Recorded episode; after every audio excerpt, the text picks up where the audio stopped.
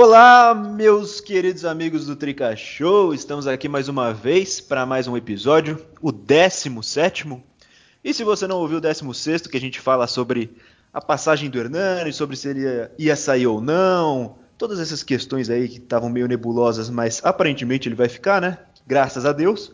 Ouve lá nas principais plataformas de áudio, tá no YouTube também. No YouTube a gente tem vários conteúdos também, como Trica Ataca. Siga a gente no Instagram, arroba Tricashow, onde a gente fica mais pertinho de vocês, como a gente gosta. E hoje a gente vai deixar um pouco de falar do futebol masculino para falar sobre o time feminino do São Paulo, que também merece muito a nossa atenção. É um projeto que está dando certo, já trouxe títulos no ano passado e a gente vai tentar também trazer um pouco mais de conteúdos sobre o futebol feminino para vocês. E comigo hoje, Luca Occhialini, 100% presente. Quase não esteve hoje, hein? Quase não esteve presente. E aí, Luca, tudo bem? Salve, Bebone, salve galera do Trica Show. Tentaram me derrubar, né? Mas tô aqui, sigo 100%. É, e antes só da gente entrar nesse assunto, sem introduzir o pessoal aí, eu queria falar que no último episódio a gente também debateu a questão do Everton e do Luciano. E é após uma semana, não temos mais a menor dúvida que foi uma ótima troca. É isso, vamos para mais uma. É, só não vamos se emocionar, porque já vi página do São Paulo falando que melhor contratação do São Paulo na década. O pessoal é muito emocionado, né? Segura aí, dois jogos. Foi bem e tal, mas calma aí. E o Léo Pelé é o Alaba, mas a gente discute isso no final do episódio. exatamente, exatamente. E para falar com a gente, alguém que sabe sobre o futebol feminino, sabe muito, inclusive, Beatriz Langela. E aí, Bia, tudo bem? Olá, Boni. Oi, Luca. Que prazer estar no Trica Show. Tudo certo, prontíssima para falar sobre o futebol feminino do São Paulo. É, não é seu time, Bia, mas você sabe. Você conhece, então tá tudo bem. Pode falar. Introduzindo aqui para vocês em primeira mão Bianca Góes, que vai aqui participar da nossa equipe também. Ela que vai trazer os conteúdos sobre futebol feminino para vocês e aqui entrando na nossa equipe, participando do podcast pela primeira vez. E aí, Bianca, tudo bem? Seja bem-vinda. Oi, gente, boa noite, boa noite, galera do Trica Show que está acompanhando. É, muito obrigada pelo convite para participar da equipe de vocês. Gostei muito, estou muito feliz. E vamos falar de futebol feminino. É isso, nós que estamos felizes, nós estamos muito felizes porque esse é um assunto que tem que ser debatido, tem que ser tratado. A gente não pode mais deixar de falar do futebol feminino, que vem ganhando cada vez mais destaque na mídia. Para começar, quero perguntar para vocês sobre as expectativas para a volta do futebol feminino, para a volta do São Paulo mais especificamente. São Paulo hoje é o nono lugar no, na Série A1 do Campeonato Brasileiro. De cinco jogos ganhou dois, empatou um e perdeu dois. E o São Paulo já volta no próximo dia 30 de agosto, enfrentar o time do Minas e Cesp, em Cutia. Aí depois tem no dia 6 o Santos na Vila. E depois no dia 9 tem a Ponte. Esses são os três primeiros jogos do São Paulo na volta do futebol feminino, na volta do Campeonato Brasileiro. O que, que vocês esperam do São Paulo nessa volta? Começa aí, Bia. Olha, acho muito difícil falar sobre qualquer expectativa, não só em relação ao São Paulo, mas em relação a qualquer clube, né? Nessa volta do campeonato, porque a gente ainda não tem dimensão do impacto da pandemia no futebol feminino, né? Principalmente porque durante a pandemia as atletas tiveram uma condição bem diferente do, dos atletas, né, dos jogadores, por uma questão mesmo de estrutura em casa, é, enfim, ela já tem condições muito diferentes, mas por isso eu, eu acho bem difícil a gente prever qualquer coisa. Eu acho que o São Paulo vinha fazendo é, um, um bom começo de campeonato, né? Principalmente teve aquela vitória contra o Corinthians, é, tirou a invencibilidade do Corinthians, né? Então acho que tem tudo para conseguir fazer um bom campeonato. Acho que não, não vai ganhar o brasileiro, mas dá para chegar assim na segunda fase, disputar, chegar num lugar bom, assim, eu, eu acho. Mas no momento é muito difícil falar sobre qualquer expectativa, né? A gente ainda não sabe como é que elas vão voltar. É, exatamente. E a gente viu até que a pandemia fez um efeito muito negativo no São Paulo, no São Paulo masculino, melhor dizendo. E os jogadores com toda aquela estrutura que eles têm em casa, o Hernanes com uma academia gigantesca dentro de casa e o time feminino a gente sabe que é uma questão, é uma situação muito diferente, né, Bianca? Os jogadores não ganham um, um salário milionário como ganham os jogadores do time masculino. Sim, é completamente diferente. A gente acompanhou as atletas na, nesse período que estava todo mundo em casa e a gente via elas treinando em algumas condições muito pequenas, assim, baixas, até precárias, que não é uma condição de uma atleta profissional treinar e conseguir manter sua forma física. Eu concordo isso, com isso que a Bia disse, que a gente tem que esperar voltar ao campeonato para ver como, como vai ser o desenrolar de todos os times mesmo. Até do Corinthians, por exemplo, que investe mais, que pode ser que as atletas voltem melhor por causa disso. Mas eu acho que é só esperando mesmo o campeonato voltar para a gente ver como vai ser, a, como elas vão estar fisicamente. Eu acho que até completando o que a Bianca falou, eu vi também muita jogadora assim quando você compara os jogadores com as jogadoras, os jogadores tinham muitas vezes esteira e as meninas, a gente quando elas tinham tipo uma bola de pilates assim para treinar, era muito, sabe? Então era um, uma estrutura totalmente diferente em casa. Eu também acompanhei elas, elas pelo Instagram, é, é exatamente o que a Bianca falou, tipo, elas correndo no quintal assim de casa, sei lá, de 3 metros quadrados, não sei, muito pequeno. Vai, as expectativas são de sem expectativas, é. Não sei o que dizer. A Bia e a Bianca foram super bem, só que a Bia ela terminou mal ali, né? Que ela já falou que São Paulo não vai ganhar título. Já, tá, já começou tirando as expectativas logo de, de cara, então já tá errada. E é bom ver a tabela assim, né? Lógico, questão física, questão de tática, o tempo também foi curto de preparação. Elas voltaram acho no dia 4 de, de agosto elas fizeram os primeiros testes da Covid para depois voltar ainda. Então é um tempo bem curto. Mas se fosse ver a tabela, o próximo jogo seria complicado, né? Porque uh, o Minas, que é o próximo adversário, na quinta rodada ganhou de 7 a 0 da Ponte Preta. E o São Paulo veio de uma derrota no clássico contra o time da Bia, né? O Palmeiras. Então seria complicado. Depois enfrenta a Ponte Preta, que é a lanterna do, do campeonato, e o Santos, que é o vice-líder. Então, seria uma análise uh, se fosse para fazer lá atrás, né? Mas agora, depois de cinco meses sem jogar, é bastante complicado. O último jogo do São, do São Paulo feminino foi no dia 15 do 3, então faz mais de cinco meses. As condições não foram das melhores, é, teve redução salarial também. Então, vai ter que esperar para ver, né? Mas esperamos que seja bastante positiva essa volta. É, o Luca, só respondendo assim, né? o, eu não acho que o São Paulo não vai ganhar títulos por eu ser palmeirense nem nada, mas é que ainda é um projeto que tá, tá se encaminhando, né?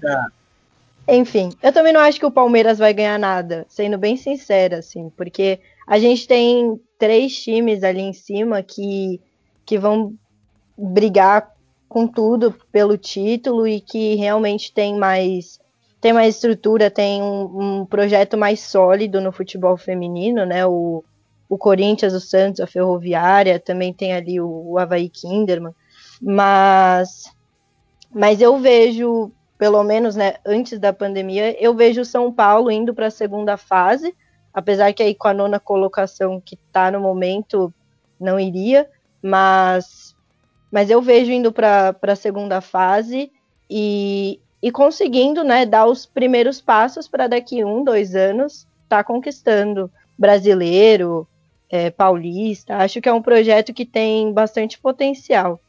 Já que você aí já introduziu que eu disse que o São Paulo não ia ganhar títulos, é por isso.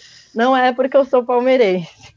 É, é bom que a Bia falou, até porque, só para contextualizar, o Campeonato Brasileiro Feminino não tem o mesmo formato do Campeonato Brasileiro Masculino. Tem o primeiro turno em pontos corridos, e aí então os oito primeiros colocados classificam para as quartas, depois semi, depois final, né? Fala aí, Luca, que eu sei que você quer falar. Não, é só para complementar o que a Bia, vale lembrar que foram disputadas quatro rodadas e meia, vamos dizer assim. Tem time que disputou cinco rodadas, que é o caso de São Paulo. Tem time que ainda vai disputar a quinta rodada para depois todo mundo, todos os times jogarem na, na sexta.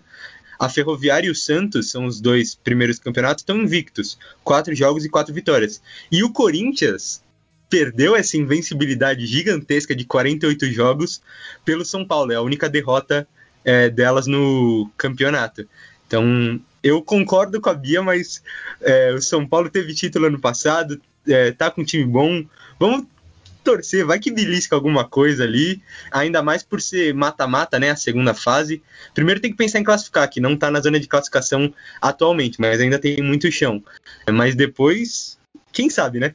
Eu vou, eu vou pegar o gancho da Bia, que ela falou de projeto e tal que o São Paulo, para quem não sabe, time feminino profissional, existe desde 2019. O São Paulo voltou com um projeto em 2017, com a categoria de base ainda, o Sub-17, se destacou, e aí o time profissional voltou em 2019. E já ganhou título né, no ano passado. Ganhou a, a Série A2 do Campeonato Brasileiro, ficou em segundo lugar no Paulista, segundo lugar na Copa Paulista também. Né? Então eu quero saber de vocês a avaliação, por enquanto, desse pequeno tempo de projeto de futebol feminino do São Paulo, que ainda está se desenvolvendo e ainda promete trazer muitos resultados. Bianca, o que, que, você acha? Olha, eu vou falar só uma coisa do assunto anterior, com, falando da Bia. Eu também acredito, igual a Bia, que o São Paulo não ganhe título esse ano. Eu acho que é um projeto mesmo e que é muito complicado competir contra esses quatro times: é, Corinthians, Ferroviária, Santos e Havaí Kinderman. São realmente projetos muito mais sólidos. É, que já traz resultados. O São Paulo, eu, eu acredito que pode vir a trazer resultados daqui a um tempo. Com relação ao título da Série A2 ano passado, eu particularmente achava o time do ano passado melhor que o desse ano. Com certeza teve, reforços muito bons, como a Glaucia, a Duda, mas o São Paulo sente muita falta da Ari. Eu, eu vejo o jogo e o meio-campo do São Paulo é muito desfalcado, porque a Yaya vive na seleção, na seleção sub-20. Então eu acho muito complicado o São Paulo lutar por algum título, nem que seja uma Copa Paulista, que é um campeonato menor, sem ter um meio-campo que joga junto sempre. A gente está tendo jogadores do ataque jogando no meio nessas últimas partidas. Então eu acho muito, muito complicado. O elenco do São Paulo esse ano foi montado de uma forma que eu não concordei, porque trouxe muitas jogadoras para o ataque, nenhuma praticamente para o meio. Então tem essa diferença de, de qualidade até. Quando você tira uma jogadora do nível da Yaya e coloca uma outra jogadora que nem é da posição para atuar nessa faixa do campo. É, só para a Bia vai falar antes ainda, mas só para completar essa informação, foram oito reforços para a temporada, sendo cinco atacantes. Então, o que a Bianca falou faz muito sentido. É, eu concordo com a Bianca também, no sentido de que ano passado o São Paulo tinha uma equipe melhor e a, e a equipe do São Paulo no passado era muito bem entrosada, né? Pelo menos eu não via como a melhor equipe tecnicamente tudo mais, mas era uma equipe que é, tinha muita raça, assim, vendo jogar, é, principalmente com, com Ari, que era uma pessoa que é uma pessoa, né, mas que vestia muito a camisa do São Paulo, e eu vi um time muito bem entrosado. Acho que, como foram poucos jogos esse ano, ainda não dá para dizer exatamente como é que vai ser, mas nesse quesito das contratações é um fato. Precisava de alguém nesse meio de campo aí que a, que a Bianca citou. Eu só não lembro da pergunta que o Boni fez, para ser bem sincera. Eu queria saber da sua avaliação nesse momento até agora do, do projeto futebol feminino do São Paulo como um todo, que já trouxe títulos, já trouxe resultados, já foi vice-paulista. Então, acho o projeto até o momento muito bom, assim. É claro que a gente não é um projeto perfeito e considerando todos é, os problemas do futebol feminino, não dá para dizer que é o ideal, né, o melhor, mas, mas é um projeto bom. É, acho que trouxe um técnico muito bom também, né, o Lucas Pincinato, e conseguiu o, o título, o título, né, da 2 no ano passado. E agora é conseguir colocar esse projeto para frente, na verdade, né? Acho que esse, no momento, é o maior desafio, mas começou, começou muito bem o São Paulo. E Bia, o que. Ah, eu... Pode falar, pode falar. Não, eu só ia complementar sobre o projeto que o São Paulo nas, nas categorias de base, assim como é no masculino, é muito forte nas categorias de base. Ganhou vários títulos ano passado, chegou na final do Brasileiro Sub-18, ganhou o Sub-16 ganhou também a Liga de Desenvolvimento em 2018. Então, nas categorias de base, a gente vê que, é um, que já é um projeto que está mais solidificado. Agora tem que trazer essas meninas para o profissional, que, como já está acontecendo. Já está acontecendo, como fala, a transição do, da base para o profissional. O São Paulo está fazendo bem esse ano. Eu tô, eu tô vendo dessa forma, pelo menos. É, inclusive é. a Yaya é da base do São Paulo, né? Porra, Bia, tirou meu comentário, aí você tá de sacanagem. já era, já era. Não, é, aproveitando para falar do projeto, eu acho que se for pensar só como um projeto no primeiro ano, foi absurdo, né? A campanha foi maravilhosa, teve uma derrota só, tive, sofreu quatro gols durante o campeonato inteiro, teve essa ascensão, inclusive, da Yaya para poder se consolidar ali no time que vem hoje e acho que chegou em outras duas finais é um negócio fantástico e que se se manter tem tudo para chegar no nível como é, a Bia e a Bianca falaram de Corinthians, de Santos, Ferroviária, mas precisa ver essa questão, né? Porque a gente teve algumas perdas no meio dessa dessa temporada da, da 19 para 20, não necessariamente trouxe os reforços à altura para suprir quem saiu, então precisa não, não deixar a peteca cair, vamos dizer assim, e continuar investindo, continuar trazendo é, as melhores atletas possíveis para o São Paulo só crescer e poder disputar agora a Série A do, do Brasileirão de uma forma de igual para igual para essas outras equipes que a gente já comentou. Pode falar, Bia. Não, eu só ia completar também, é, já que o, o Luca e a Bianca citaram né, a saída e a vinda de jogadores, de jogadoras que o, no futebol feminino a gente tem contratos muito curtos, né? Então é, é, é um problema, porque acaba que todo final de ano acaba saindo muita jogadora, entrando muita jogadora também. Então é difícil você manter um, um projeto é, dessa forma, né? A gente vê as jogadoras, elas têm ali contratos de seis meses, um ano no máximo. Então acho que também acaba sendo um problema para a continuação do projeto. Aproveitando que você falou isso, Bill, eu até queria saber o que, que o São Paulo poderia fazer para melhorar esse projeto, né? Porque a gente viu algumas críticas de jogadoras falando sobre a questão dos treinamentos no ano passado serem no clube social dividirem horário com os sócios e tal, é, causar uma situação até, até, de constrangimento, porque é uma equipe profissional ali, é uma equipe principal do, do São Paulo Futebol Clube e dividindo horário com sócio e tal. Mas esse ano falaram que já treinaria no CT da Barra Funda, já treinaria no CT de Cutia, dividindo os horários com os times da, masculinos de base e profissional. O que o que, São Paulo mais poderia fazer para melhorar esse projeto? Ô Boni, só antes da Bia falar, inclusive essa questão, eu não sei como estava antes durante a temporada, mas durante essa pré-temporada agora para o retorno, elas chegaram a treinar na Barra Funda e também em Cutia. Não sei Sim. se isso vai continuar também ou não.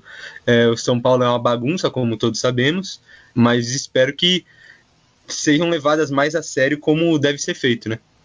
Sim, até o, até o São Paulo tinha falado que isso iria acontecer depois das críticas das jogadoras, inclusive, né? Pode falar, Bia. É, não, eu acho que esse é um ótimo primeiro passo, né?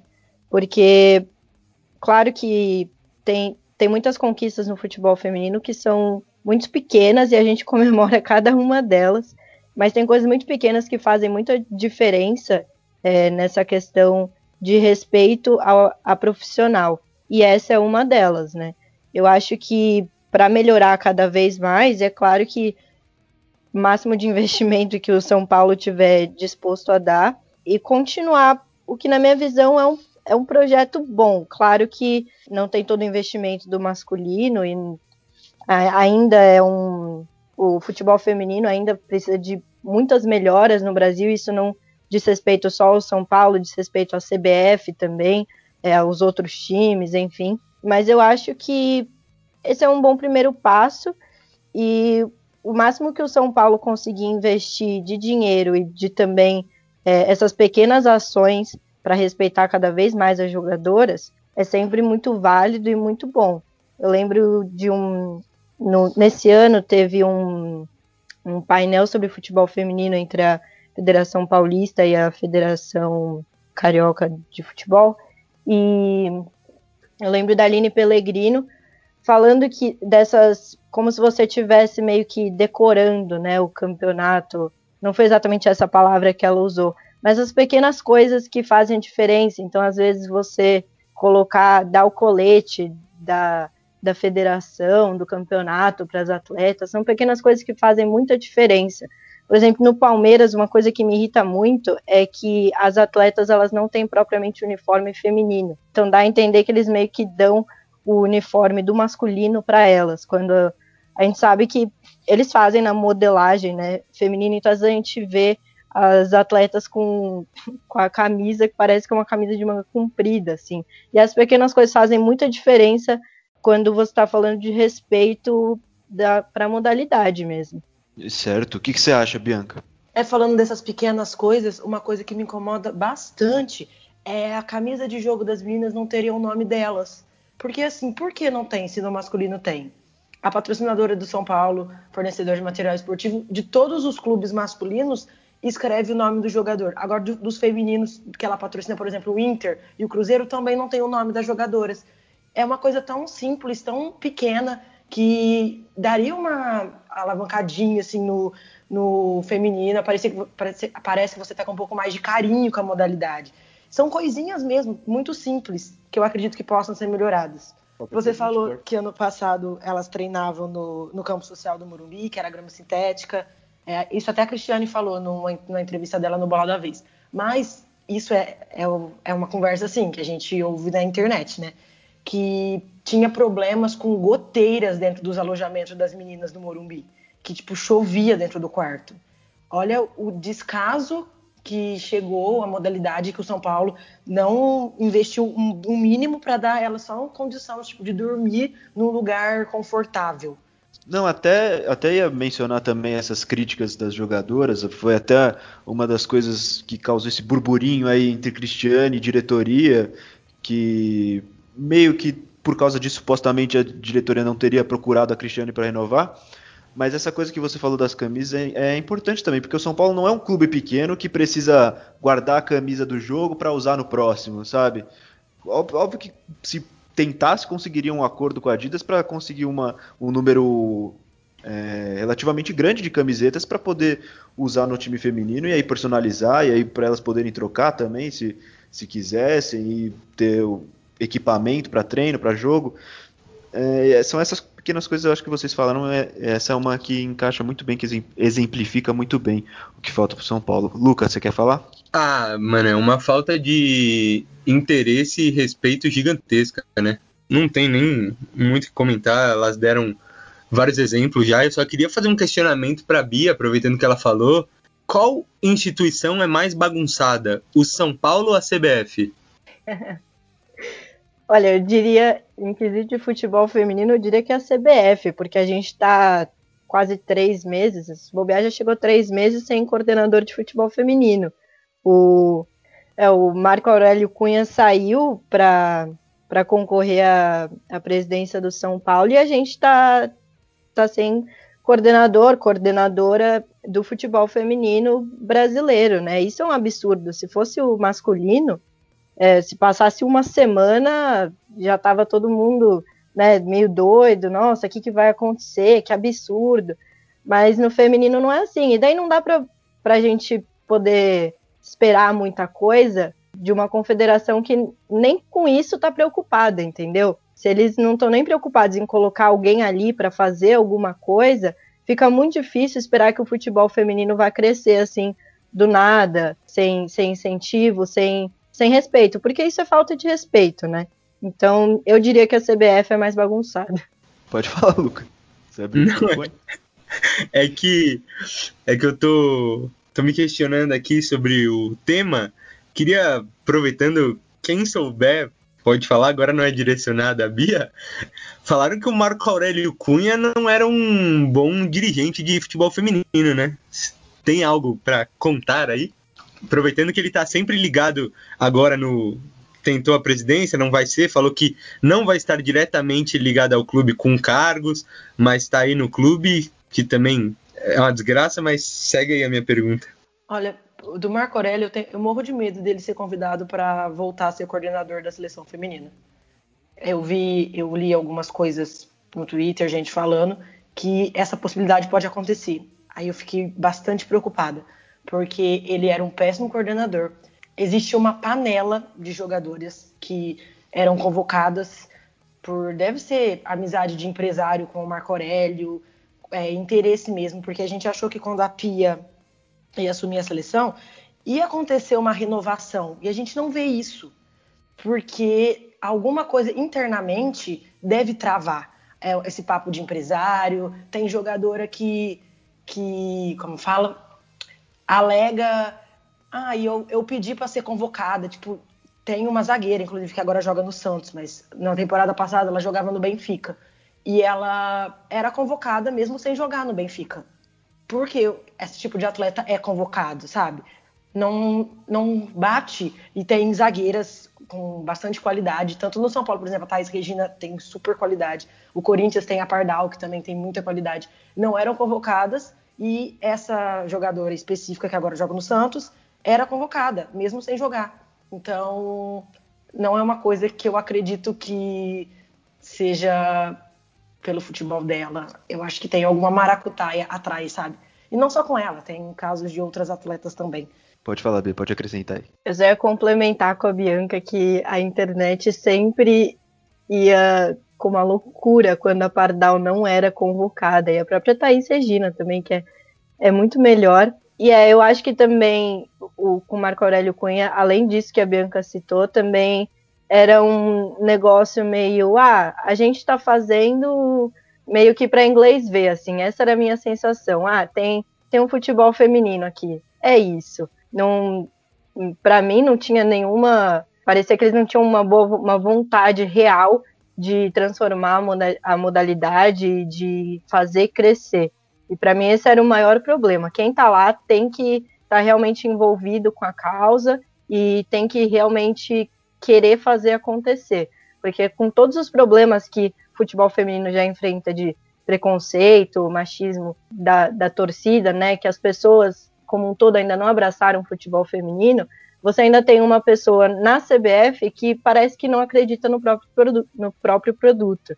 E de verdade, eu duvido muito que se o Marco Aurélio Cunha se tornasse presidente do São Paulo, ele ia mexer um dedo para é, investir no futebol feminino, mesmo tendo passado pela CBF como coordenador das seleções femininas. Mas aproveitando esse assunto, eu quero saber de vocês. Eu, eu, imagino qual vai ser a resposta, mas eu quero saber de quem conhece, de quem sabe, de quem acompanha mais qual é a avaliação do papel da CBF no auxílio aos clubes durante essa pandemia? Eu vou contextualizar aqui só com os números que estão no site da CBF, para quem quiser acessar. A CBF colocou em uma tabelinha aqui os valores que iria repassar aos clubes para auxílio é, durante essa pandemia. Né? E para os clubes da Série D, seriam 120 mil para cada clube, totalizando 8 milhões 160 mil reais para os 68 clubes da Série D. Para os clubes da Série D, isso do masculino. Para os clubes da Série C do masculino, seriam 200 mil reais para cada clube, totalizando 4 milhões. Agora, para os 16 clubes da Série A do Campeonato Brasileiro Feminino, serão 120 mil, totalizando 1 milhão 920 mil reais de auxílio para o futebol feminino. O que, que, vocês acham disso? Quanto que é o valor, Boni? Do futebol feminino? 120 mil reais para cada clube. Ah, que beleza. É, exatamente. Fala aí, Bianca. Olha, falando, eu não sabia desses números, mas agora eu tô muito chocada, porque eles tratam o futebol feminino como se fosse uma quarta divisão do futebol brasileiro, porque os números são semelhantes. Isso só, só prova, mais uma vez, o descaso da CBF com o futebol feminino. É, eles não estão muito preocupados com a modalidade de nenhuma forma, assim.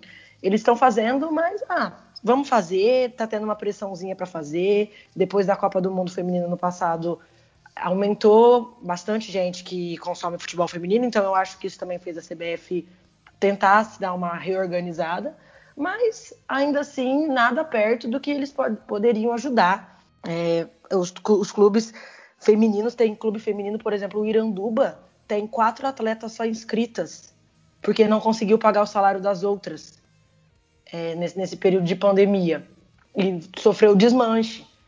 Então, acho que a CBF poderia olhar com muito mais carinho e dar uma ajuda muito melhor, até para esses times que têm menos, menos fontes de renda, né? Fala aí, Bia. É, não, eu concordo com, com a Bianca. Acho que quando a CBF fez esse, essa ajuda, né? Obviamente a gente não sabia que a pandemia ia durar tanto, isso foi lá em abril.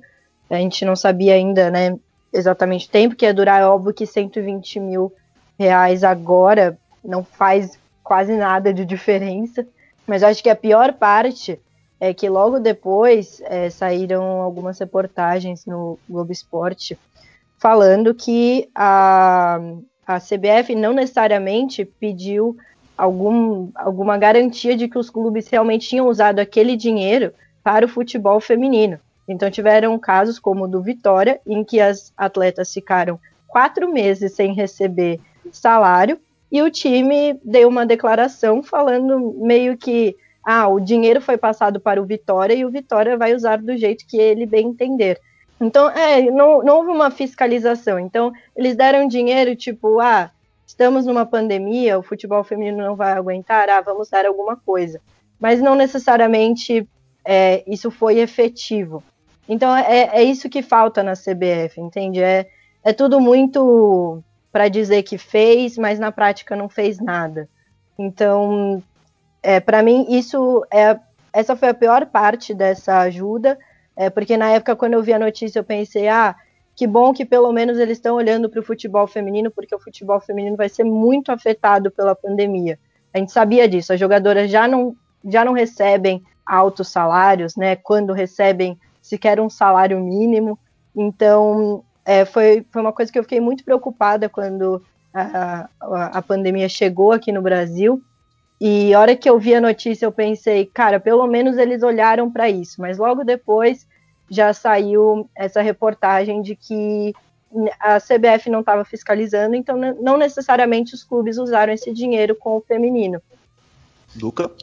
É, a questão é que quanto mais você sabe, mais chocado você fica com as gestões, né? Nesse caso a gente está falando da CBF e um negócio que a Bianca falou, tem clubes que não tem teoricamente outra fonte de renda, né? Porque se for pensar, tem alguns que poderiam deslocar dinheiro do, do social, do futebol masculino, para ajudar o feminino nesse período, que a gente sabe que não deve ter sido feito em 99% dos casos, mas tem clubes que são exclusivamente femininos, então é muito complicada a situação deles não terem nenhuma ajuda decente, nenhum auxílio.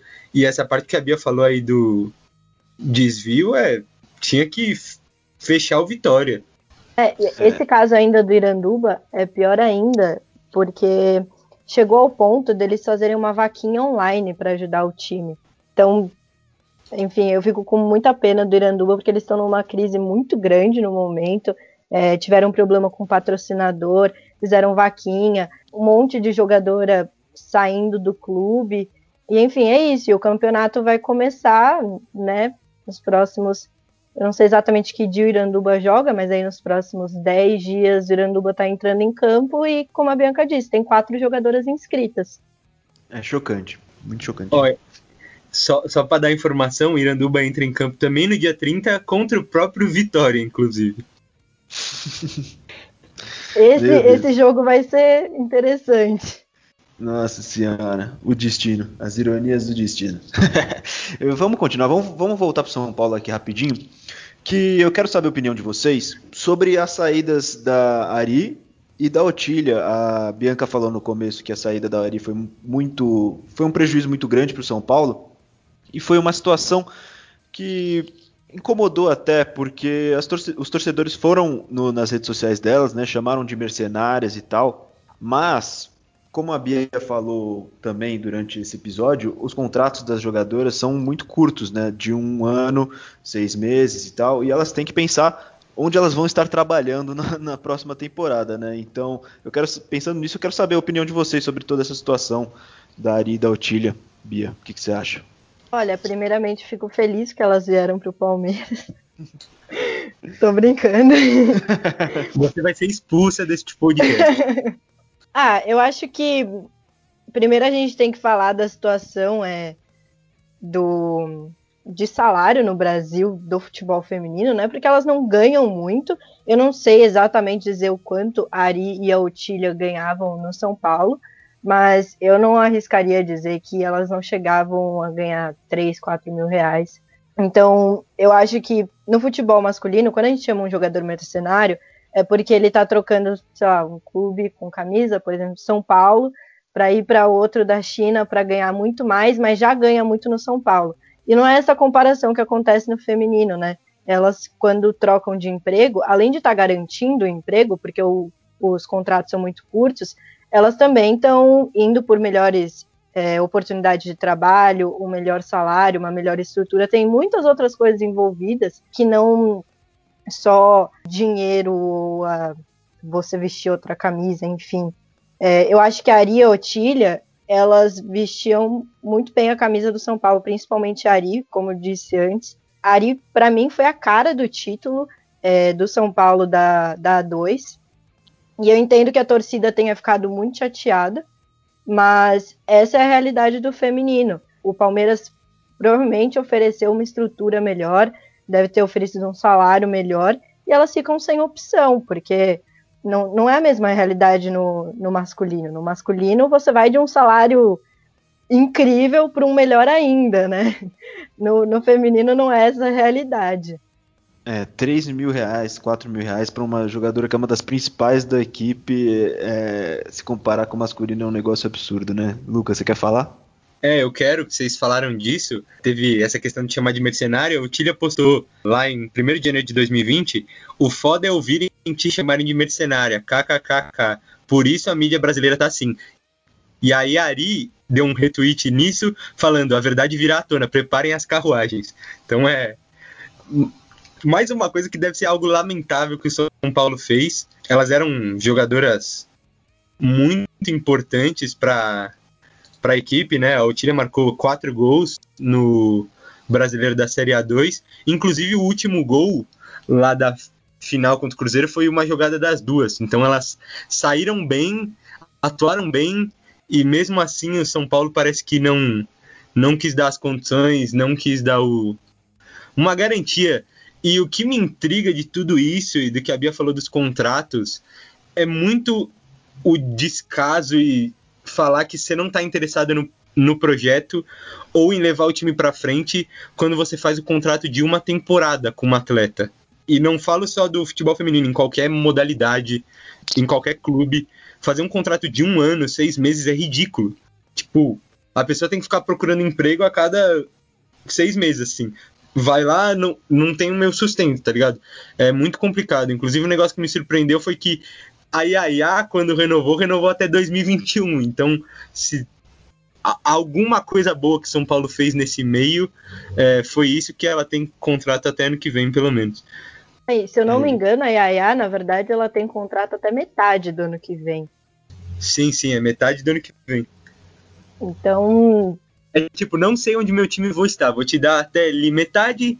É, se acabar o projeto, acabou. Se der, a gente continua. É ridículo.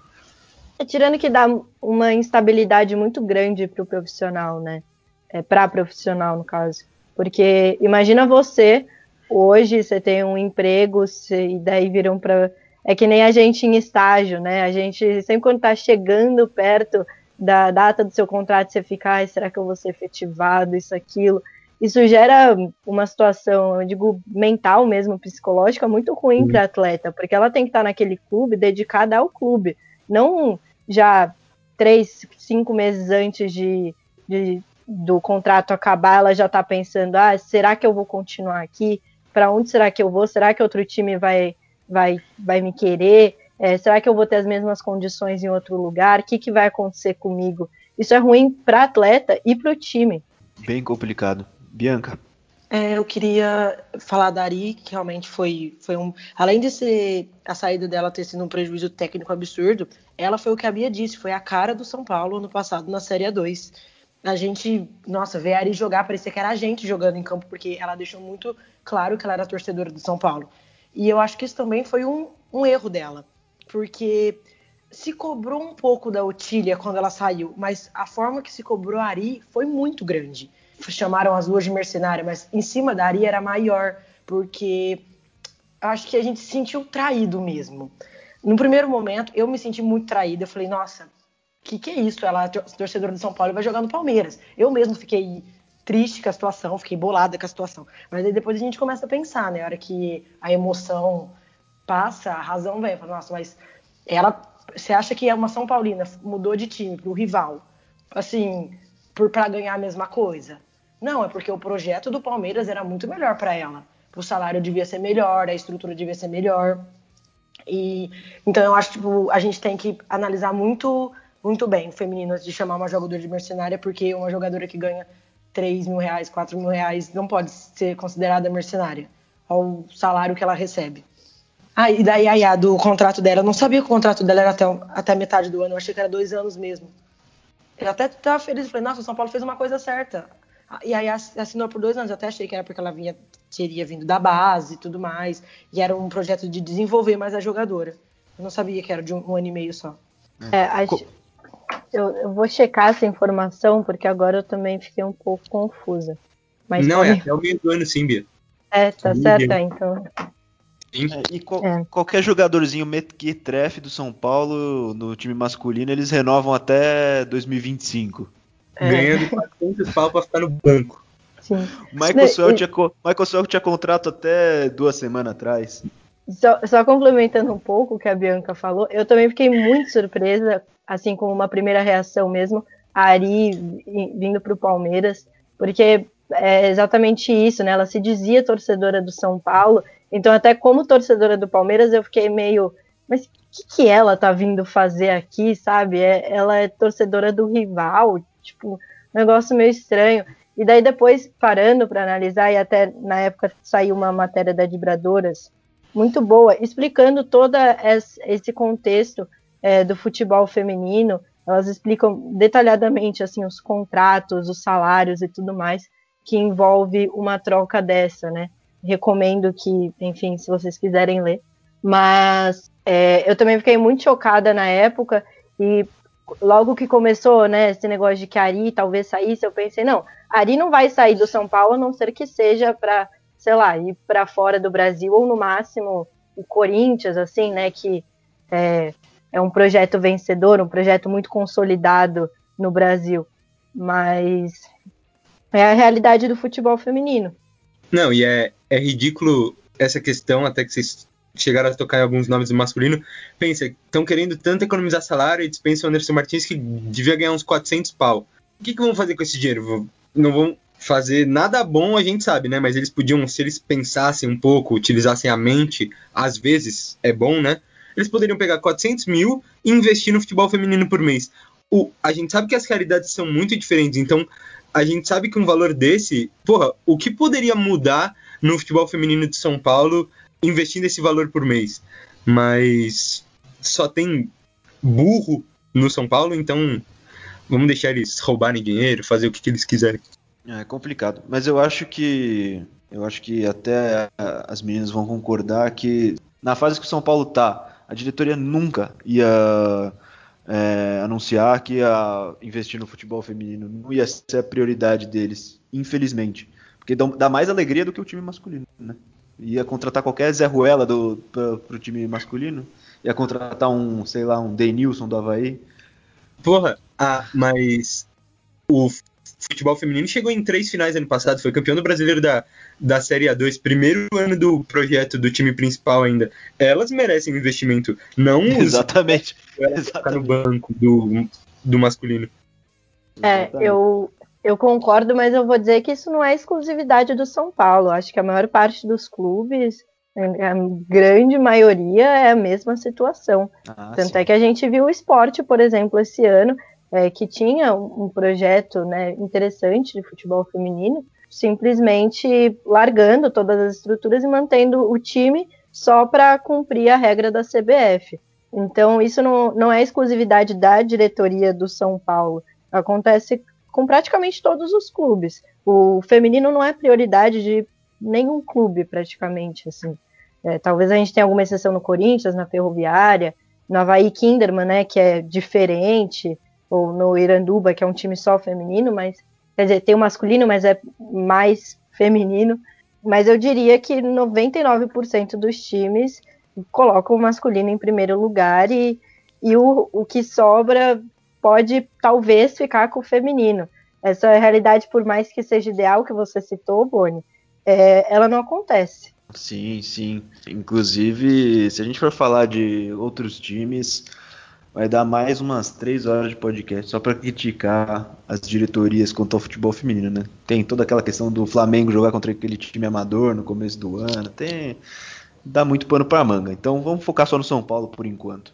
E, depois de falar dessas saídas da Arida Otílio, eu queria também fazer saber a opinião de vocês sobre a passagem da Cristiane no São Paulo, né? Que introduziu esse projeto de futebol feminino no, no profissional. Foi um grande nome que chegou para dar essa força.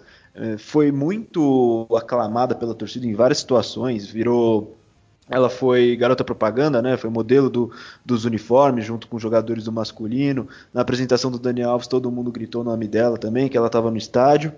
Mas não foi muito feliz em campo. Viveu com lesões, foram nove jogos e três gols. Então, o que, vocês acharam dessa passagem da Cristiane pelo São Paulo, Bianca? Olha, quando o São Paulo anunciou o projeto com a Cristiane, eu fiquei muito empolgada. Eu falei, nossa, a Cristiane é das melhores jogadoras da história do futebol brasileiro é a minha jogadora brasileira favorita, inclusive.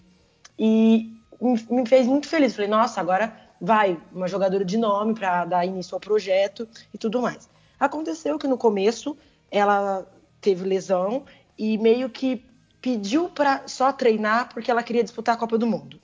E o São Paulo atendeu o pedido dela e foi isso. No entanto, que ela até foi treinar se começou a preparação para a Copa do Mundo antes das de outras jogadoras, porque ela tava, ela vinha de lesão. Só que o que para mim alegaram que foi isso, que ela jogou pouco, não rendeu o esperado, o salário dela era alto.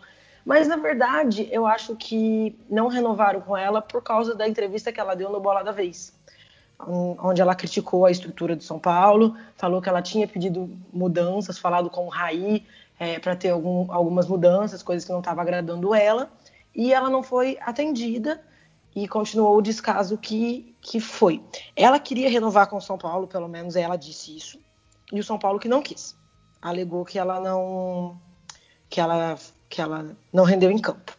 Mas eu vi muito é muito positivo a volta dela no futebol, ela está jogando no Santos, ter uma jogadora desse tamanho, desse peso no campeonato é maravilhoso, engrandece a competição e a Cristiane é uma, uma das jogadoras que mais luta pela modalidade, que mais fala, que mais entende a necessidade de expor, de se lutar por isso e tudo mais. Então, ela, para mim, a passagem dela do São Paulo foi bastante positiva, sim.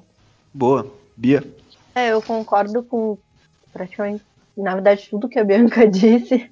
É, não tenho muita coisa a acrescentar. Também fiquei muito empolgada quando eu vi que a Cristiane vinha para o Brasil, até porque o São Paulo tinha um time bastante jovem, né? Então eu pensei, ah, a Cris, com toda a experiência dela, ela vai conseguir passar isso para as outras jogadoras, e isso vai é, fazer o futebol feminino, no geral, crescer também, né?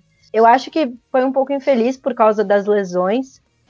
Acho que o São Paulo podia ter bancado ela mais um ano, por não só por ser a Cristiane, mas também por isso ela tem muita experiência. Ela é um, uma referência em campo, né? Mas eu também vejo como um, uma passagem positiva, apesar de não ter sido muito duradoura e de também não ter rendido muitos frutos em campo. Para mim é uma, é uma pena, né? Eu acho legal que ela tenha permanecido no futebol brasileiro, tenha ido para o Santos, mas é uma pena que é, é, ela não tenha continuado no projeto do São Paulo, porque eu acho que é, o projeto previa né, que ela continuasse por mais tempo, e acho que essa experiência dela é, era real, realmente um diferencial para o projeto. Isso. Luca, quer completar?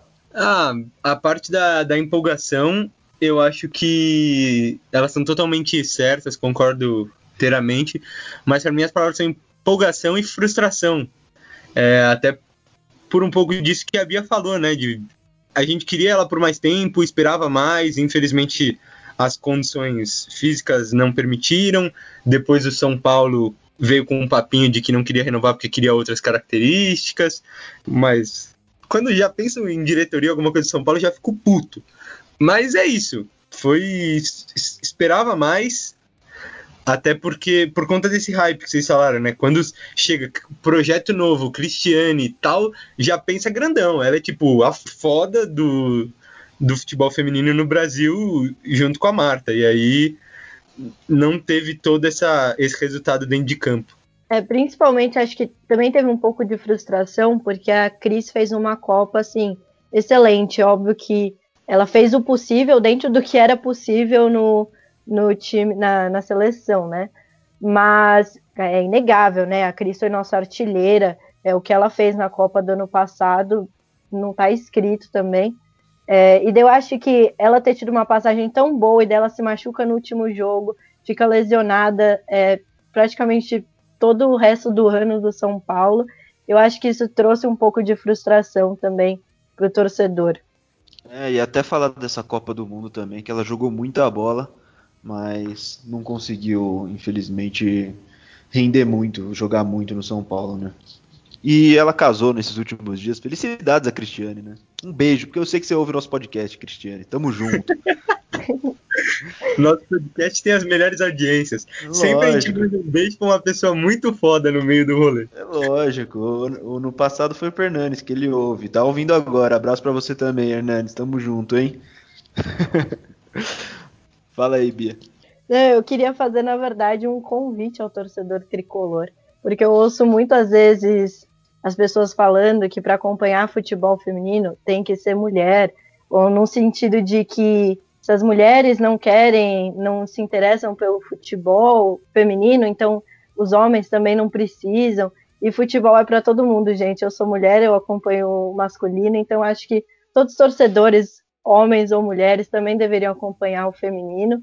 É, como eu sei que provavelmente a maior audiência de vocês é de homens, eu faço esse convite para vocês verem o time de vocês jogando, porque as meninas jogam muita bola.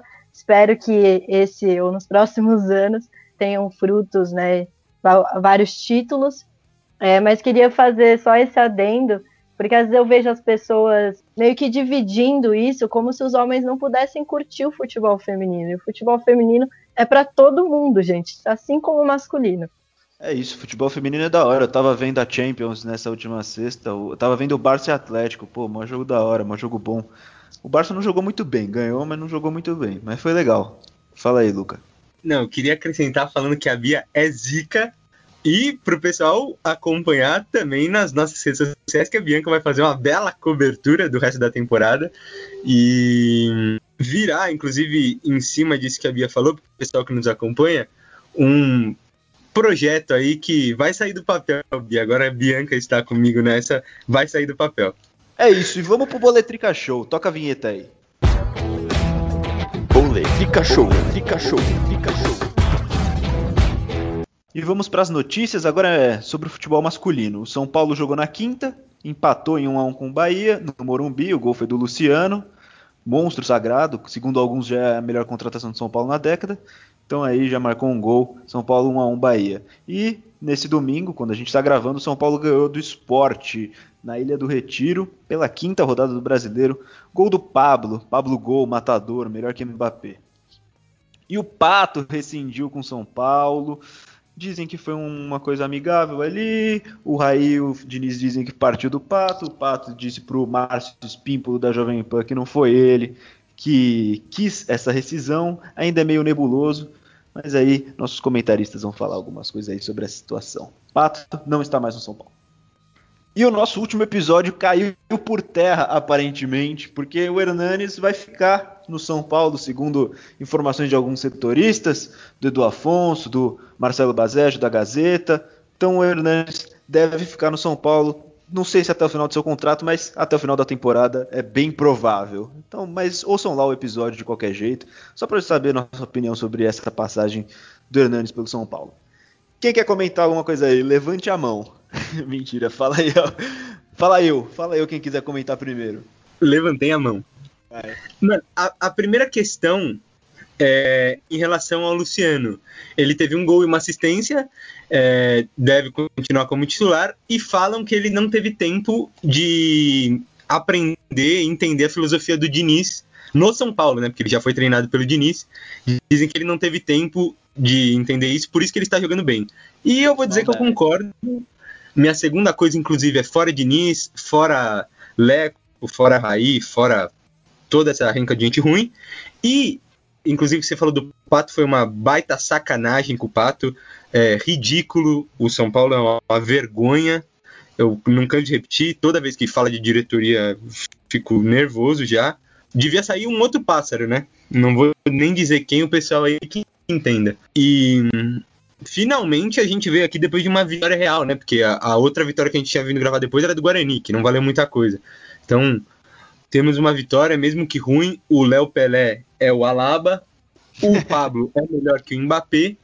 E o resto é história, né? O Hernani está com problema com o Diniz, eu vou dizer pra você, hein? Porque para entrar Gabriel Sara de titular, é, e esses outros jogadores e o Hernanes não entrar nem 10 minutos, tá tendo problema ali também. Vão ter reviravoltas essa história aí, eu acho. É isso, o Luca pegou metade do comentário nos grupos do Zap. Gostei. Só a frase feita ali, piadinha. Boa. Bianca. É, é embasamento, né? Porque só se identificar tal. é isso. Bianca, comentário sobre as notícias. Eu vou concordar com o Luca, também sou fora Leco, fora Raí, fora esse pássaro aí também. o que fizeram com o Pato, para mim, foi muita sacanagem. É, fizeram um esforço tremendo para trazer ele no começo do ano passado para agora descartar ele depois de alguns jogos ruins. O Pato nunca foi o jogador que se esperava que ele fosse, mas ele era muito útil para o elenco. E eu vou dizer sim que eu acho que ele era um São Paulino, que ele já tinha se tornado São Paulino. Eu acho isso uma das características essenciais para um clube que hoje não tem muita identidade com o Hernanes também é uma sacanagem que o Diniz faz com ele, porque não dá para o Gabriel Sarra jogar, um jogador que eu não sei se é meio ou se é volante, porque nas duas posições ele não atua bem, nenhuma partida ele atuou bem. Nem o Diniz sabe que posição que ele joga. Exatamente, e deixa o Hernanes, que, que foi, o Hernanes sim foi a melhor contratação da nossa década, é, no banco de reservas. A Bia é rival, mas ela, se ela falou do feminino, ela pode falar do masculino também. Comenta aí o que você quiser, mas dependendo do que você falar, a gente vai cortar. Vai ser cortada. Oi, gente, eu não tenho muito para falar do, do São Paulo masculino, não. Eu vou, eu vou dizer que eu gosto do Diniz, é só isso. Não, não. Oh, Ainda bem que você tá falando isso agora, senão você ia ser expulsa mais cedo. Pelo amor de Deus. Não, não, não. Eu vou bloquear no Instagram, no WhatsApp, não dá, isso aí não dá. A isso aí é mau caratismo. A Bia é hashtag fica Diniz, gostei. É isso. é, você não tem muitos companheiros na torcida de São Paulo, mas tem todo o direito a ter sua opinião. Que nem eu sou fica luxa também. Justíssimo. É. Não, eu acho que o, sei lá, o, o Diniz logo logo vai rodar, mas eu particularmente acho algumas ideias dele interessantes. Leva pra você. Mas assim como o Lucha vai rodar logo logo. É lógico que ele tem ideias interessantes. Colocar Léo Pelé na zaga. Porra, que ideia maravilhosa que ele teve. Que e homem. Léo, e o Léo Pelé não comprometeu, hein? Você tá falando. Não comprometeu. Aí, não e ainda saiu jogando bem arriscado, mas sofrendo falta. Que homem é Léo Pelé. Reinaldo, Uau. você segura essa emoção que ele. O Bruno Alves vai voltar para nossa zaga e ele vai tomar sua posição. Se Deus quiser. Eu não entendo o pessoal chamando o Léo Pelé de Alaba, porque ele já tem um apelido de Pelé, muito melhor que o Alaba. Então, é Léo Alaba Pelé. não faz sentido, não gostei. Para mim é Léo Pelé, por mais que ele não goste. Abraço, Léo Pelé, eu sei que você ouve a gente também. Tamo junto. Vamos encerrar por aqui, já deu, já tá bom, já falou de Léo Pelé, eu já, já quero acabar. Luca, muito obrigado por mais uma presença. Tamo junto, meu parceiro. É nós, Bonizeira, tamo junto sempre aqui. Seguimos, queria dar muitas boas-vindas aí pro pra Bianca, pro Raí, se ele tiver entre nós aí também, que ele estava aqui no, nos bastidores. É, também teremos outro membro aí, vocês vão ver nosso Instagram, vai ter algumas mudanças para melhor. E Bia, porra, já falei que você é zica, é, você é sensacional. Muito obrigado pela participação. E tamo junto sempre. É, espero que vocês tenham gostado aí. E vamos ganhar o, a Série A do Brasileiro Feminino para calar a boca da Bia. é isso. Muito obrigado, Bianca. Seja muito bem-vinda. Estaremos juntos em outras oportunidades. Muito, muito obrigado vocês pelo convite. Como eu já disse inicialmente, eu adorei convite. Tô, adorei participar hoje e vou participar mais vezes, né? Porque agora eu vou fazer a cobertura do futebol feminino do São Paulo. E eu espero estar errada e que o São Paulo ganhe a Série A1 do Campeonato Brasileiro esse ano, porque pelo menos o feminino nos traz alguma alegria. É isso, é isso. E Bia, muito obrigado pela presença, ter você falando sobre futebol feminino com a gente. Foi uma honra. Tamo junto, Bia, apesar de você ser rival. Nossa, a honra foi minha participar do, do Trica Show. Agradeço aos elogios aí do Luca, muito obrigada. E quem sabe, né? Vai que o São Paulo surpreende a todos nós. Eu adoraria ser surpreendida pelo São Paulo feminino e ver elas conquistando aí a, o brasileiro ou o paulista esse ano, né? Eu, eu, gosto muito do time do São Paulo, não vou mentir. Eu vi, eu vi, fui em alguns jogos ano passado é, do São Paulo. Eu gosto muito de ver ela jogando e ficaria feliz em ser surpreendida, em ser contrariada nesse quesito, apesar que né, gostaria de ver o meu Palmeiras campeão, mas também ficaria contente de ver o São Paulo levantando a taça. Ah, tá fazendo média. Que isso, rival no é, final é... do episódio, porra. Devia ter feito no começo. É, rival, é, rival é rival no masculino e no feminino. Eu quero que o Palmeiras seja rebaixado tanto no, no masculino quanto no feminino. E o Corinthians também. Mas, ó, cravo. Não, o Corinthians aqui... principalmente. é, Corinthians. ó, mas cravo aqui que dos três rivais que a gente já teve nesse podcast, o Teus, o Celso e a Bia, a Bia é melhor disparado. Não, mas aí não dá pra discutir, né? Não tem dúvida, não tenho dúvida. Mentira, abraço pros dois, mas a Bia ainda é melhor. Tô nem aí. Ah, já sabíamos, né? Apenas fatos. É isso. E quero agradecer a quem chegou até aqui.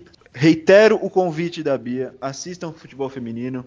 Tive a oportunidade de ver alguns jogos do São Paulo no ano passado.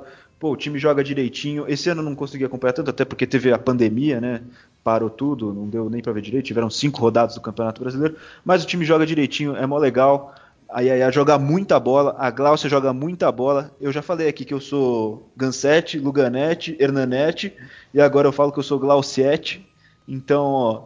Que mulher! É, matadora totalmente. Acabou com a galinhada, destruiu. Monstra demais. Então vejam o futebol feminino de São Paulo e vejam outros jogos também. Eu falei que a Champions estava legal, tá bem legal também. Então assistam lá. E acompanhem a gente no Instagram, arroba Tricashow, que lá a gente se conecta com vocês, a gente faz as nossas enquetes, as nossas interações, tudo de melhor ali, a gente acompanha os jogos também. E vão ter novidades sobre o futebol feminino, a gente já falou aqui, a Bianca vai cuidar dessa parte aí com a gente.